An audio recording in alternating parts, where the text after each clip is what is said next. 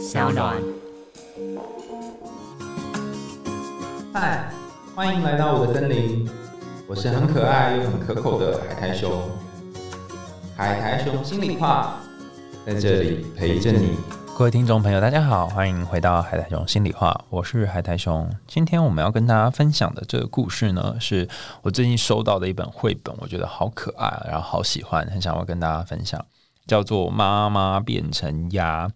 不知道大家有没有这种经验，就是小时候觉得妈妈很吵，在那边一直呱呱呱呱呱呱一直碎念哈，一直到现在我回家的时候，我妈还是会一直旁边碎念，什么椅子要放好啊，然后那个袜子要丢好啊，不要在那边跑来跑去啊。就是走路小声一点，反正妈妈总是无止境的东西可以碎念就对了。那如果你也是一个碎念的妈妈，或是你有一个碎念的妈妈啊，或许你就可以从这故事当中看到熟悉的你的影子。那我们就一样来说说这个故事，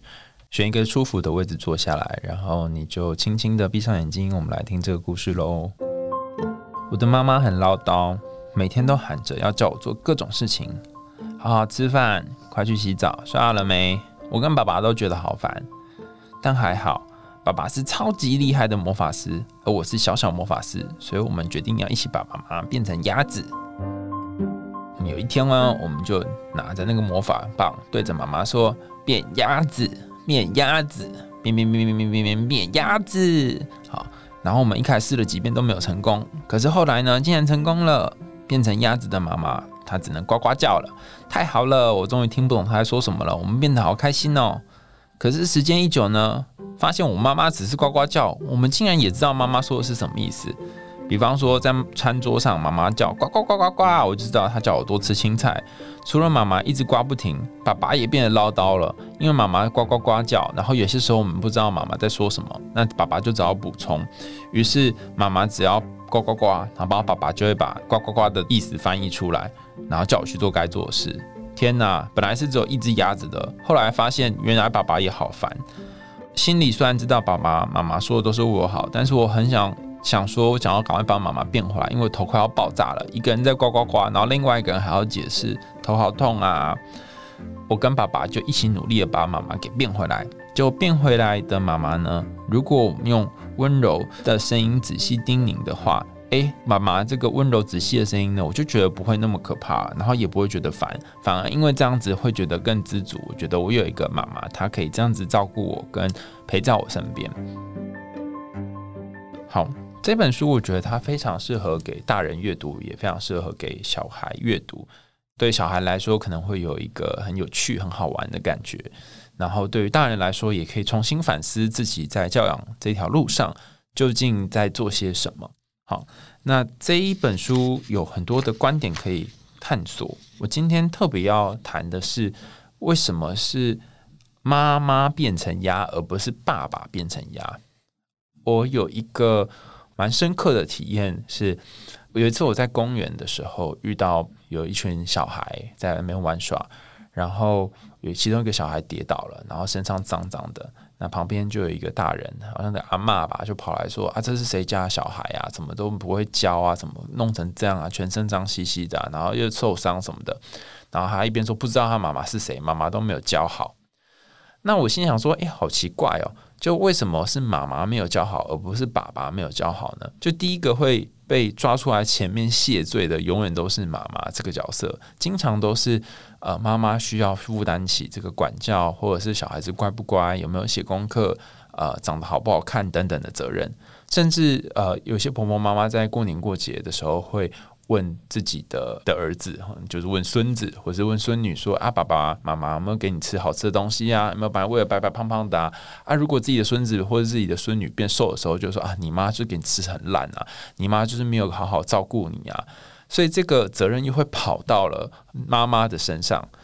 所以你说妈妈是主动要啰嗦的吗？其实我觉得不太像诶，有些时候妈妈其实根本就不想要啰嗦。可他真的无法不啰嗦的原因，所以妈妈还有她的妈妈，还有她的婆婆，她背负着一种社会期待，是我好像必须得啰嗦，必须得要呱呱叫，我才能够化解我一部分的焦虑。那这个焦虑是来自于社会期待我要把你教好，要把你教会，要把你养得白白胖胖的。如果我辜负了这个期待，其实我心里面会有很多害怕。我必须这样呱呱呱呱呱。然后我的焦虑才会减少，然后你才会按照我的方式去做事，我才不会被大家骂。好，发现了吗？这个路线哈，其实它是一个奶奶、妈妈跟女儿的路线。你可以想象，当一个妈妈在叮咛着这个女儿的时候，她的背后有一个对这个女儿来讲的奶奶，也就是妈妈的妈妈，在那里念着她说。我跟你说要怎么教小孩，我小时候就告诉你了。当人家的媳妇要如何等等，你会有一个后面的声音在指导着你，跟你说你要怎么做。然后，如果你没有满足这些声音的指导，你就会怕自己做错某些事，然后会被骂。就像是小女孩，她可能会怕妈妈骂她没写完功课就去玩，妈妈骂她说你看裙子穿太短，或妈妈骂她说呃你怎么就是去别的同学家过夜没有报备等等，好。那不论这些骂，不论这些价值观是对还是错，但是这个女孩她心中总会有一个声音。那这声音是我如果做什么事情不对的话，我妈会在后面看我的这样的一种担心。好，第一个讲的就是有关于母亲在我们的社会当中所被赋予的，她可能不想要的角色，但她可能也更想要的是用温柔的方式、体贴的方式、照顾的方式来更接近这小孩。可是她却没有办法，为什么呢？因为小孩可能在某一个年纪之前是非常不受控的，你如果不尖叫或不大声说个几句，其实他是无法停下来的。当过妈妈的人，可能或许都会有一种经验是：我也知道我要好好的教小孩，我好好陪小孩，可是有些时候那个情绪、那个气没办法就是会上来，所以我就只好一直呱呱呱，一直唠叨哈。我也没有其他的方法，而且我问其他人，其他好像也都是这样子教小孩的，似乎好像没有一个不呱呱呱的方式。我们镜头转换一下，对于被呱呱呱这个孩子来说，他就觉得妈妈好像压着，妈妈都在那一直叫，然后讲一样的话，然后重复，又觉得很烦。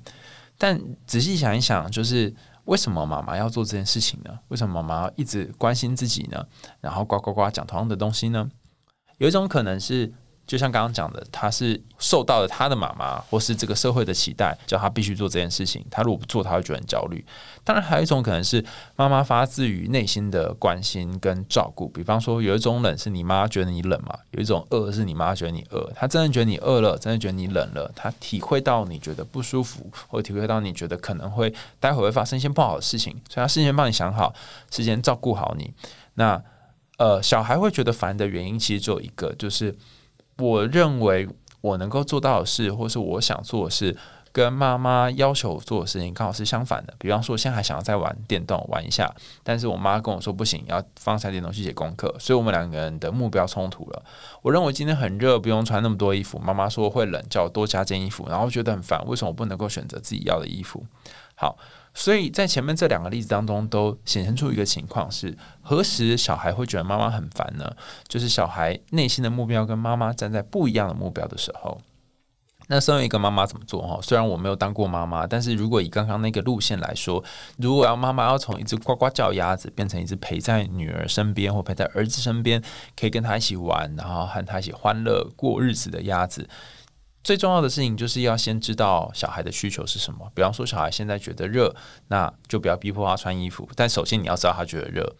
或者是说，当小孩觉得热，可是你又担心等下会变冷，因为他可能没有想到等下会变冷，那就邀请他把这外套带进去包包里。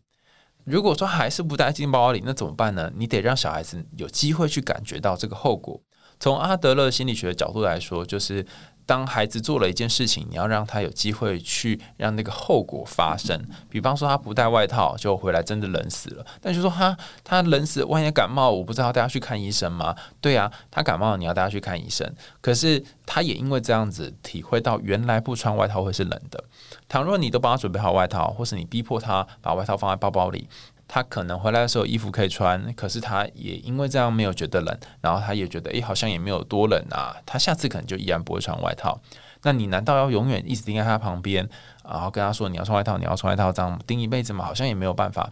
所以这个时候你能够做的事情是让他先体会到那个后来的效果，没做这件事没有带外套的效果，然后他慢慢就学会说哦，原来没有外带外套会有怎样的结果。当然，有些时候家长会不忍心，不忍心孩子受苦，不忍心孩子没有外套穿，所以在这个忍心跟训练、建立界限跟规则之间是有一点难度需要掌握的。那可能就看你要多少时间是给予你的孩子支持跟不忍心，有多少时间是要让他去体验那个呃事情的后果。好，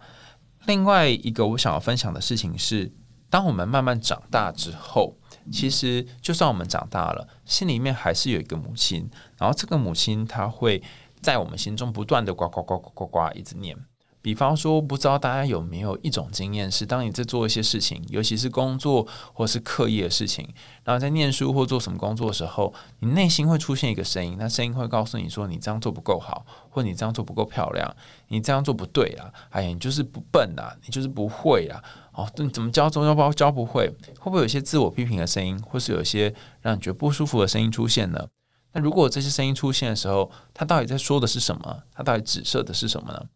那一开始我会以为说，哦，那可能就是你习惯对自己说的话，但后来我慢慢发现，哈，通常刚刚说的这些声音一出现，它都指着一个很重要的意涵。这意涵往往是说，你过去的母亲或过去的父亲曾经会用这种方式对你呱呱呱，所以你现在，那你长大之后，你也会用同样的方式对自己呱呱呱。比方说，妈妈可能会说衣服要收好，东西不要乱丢，然后睡前要刷牙。那这三个呱呱呱呢，可能会变成你的日常习惯哈。东西会收好，所以你的衣服都非常的整齐，然后不会有乱丢的衣服。然后睡前会去刷牙，然后有一个洁白的牙齿等等。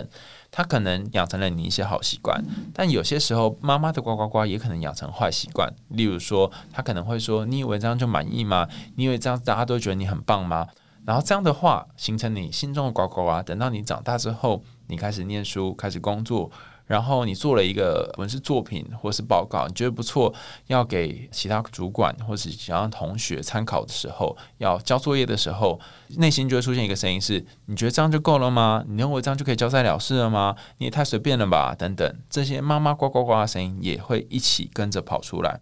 所以，当一个家里面的这个母亲呢，她变成一个有点像是重复播放的那个录音机的角色，你心中也会住着这个录音机，然后它会在你长大的这个日子里面不断在你心中播送。如果要让这个妈妈安静下来，其实有一个方法，你就像是你在家里面，你想让你妈妈安静下来是一样，你要告诉她说：“妈妈，我听到了，或者妈妈，我知道了。”我会加油，我会努力的。举一个例子来讲好了，前几天我去看诊，就是看医生的时候，我们在某某科的外面坐着等。我的右边有一个。应该算是阿婆吧，哈，有一点年纪了，她就一直告诉我说吃什么药比较好啊，然后吃什么药可以帮助肠胃消化，吃什么药可以帮助入睡，她推销我很多很多的东西，但她不知道真的要卖我，她只是跟我分享说那个东西很好用，因为她有在吃，她只想要借由这个分享的喜悦来告诉我。那一开始我也跟她有一搭没一搭聊，可我后来发现我想要做自己的事，我不想跟她聊天了，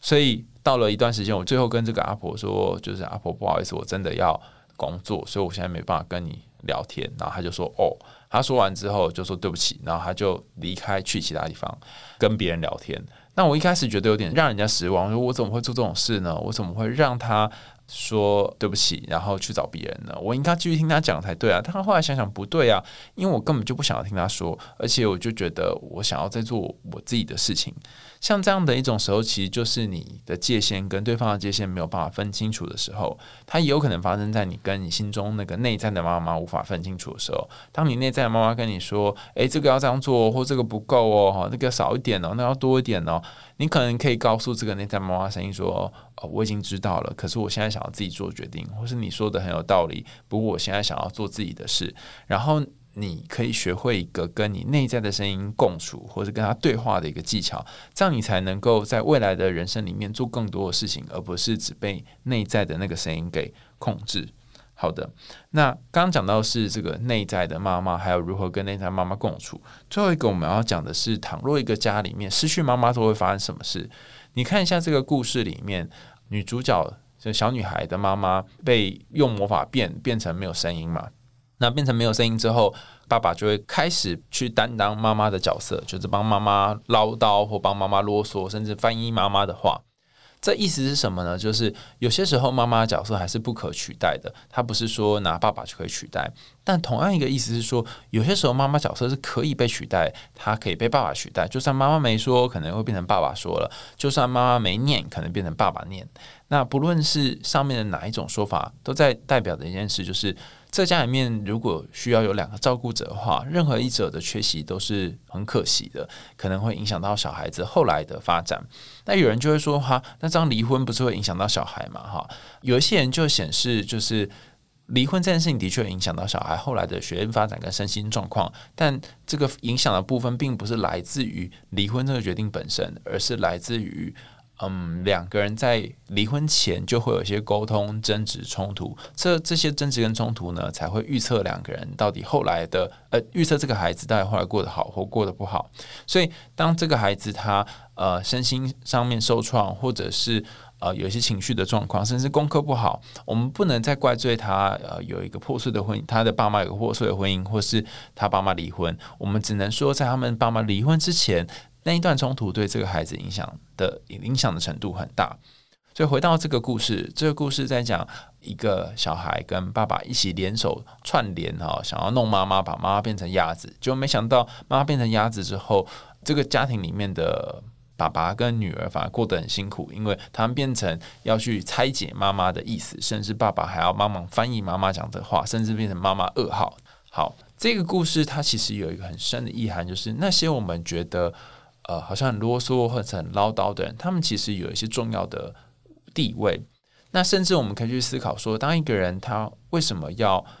变成一个就是这么会唠叨、这么爱重复讲同一件事情的人呢？很可能是他心中有一个规则，或他有一个想要达成的目标，但是一直没有办法达成。尤其这个目标，他往往是需要靠你或靠其他人才能达成的，所以他需要一直唠叨。他没有办法亲自做到这件事，比方说他没有办法。呃，每天帮你洗澡，那你就要得自己洗澡。他没有办法每天帮你准备晚饭，所以你要自己准备晚饭。你得去想想是什么让他这么在意，让他那么在意你的生活，让他那么在意你呃做的种种事情是不是符合他的意思。有些母亲是控制欲强烈的母亲，那在他们旁边生活你就觉得很辛苦。但有些母亲跟他们相处，你会觉得，嗯，他真的是心里面其实想要对我好的，只是他的方式可能不一定对。那如果遇到这种像呱呱呱或者控制感很强的母亲，该怎么办呢？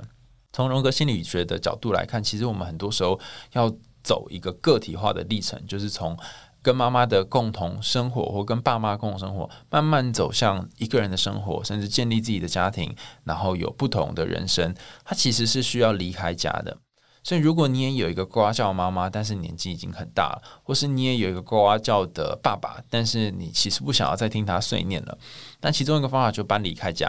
那如果对你来讲搬离开家是一件不容易的事情，你也可以选择其中有几天住在家里，有几天住在外面，然后让你待在家的时间减少。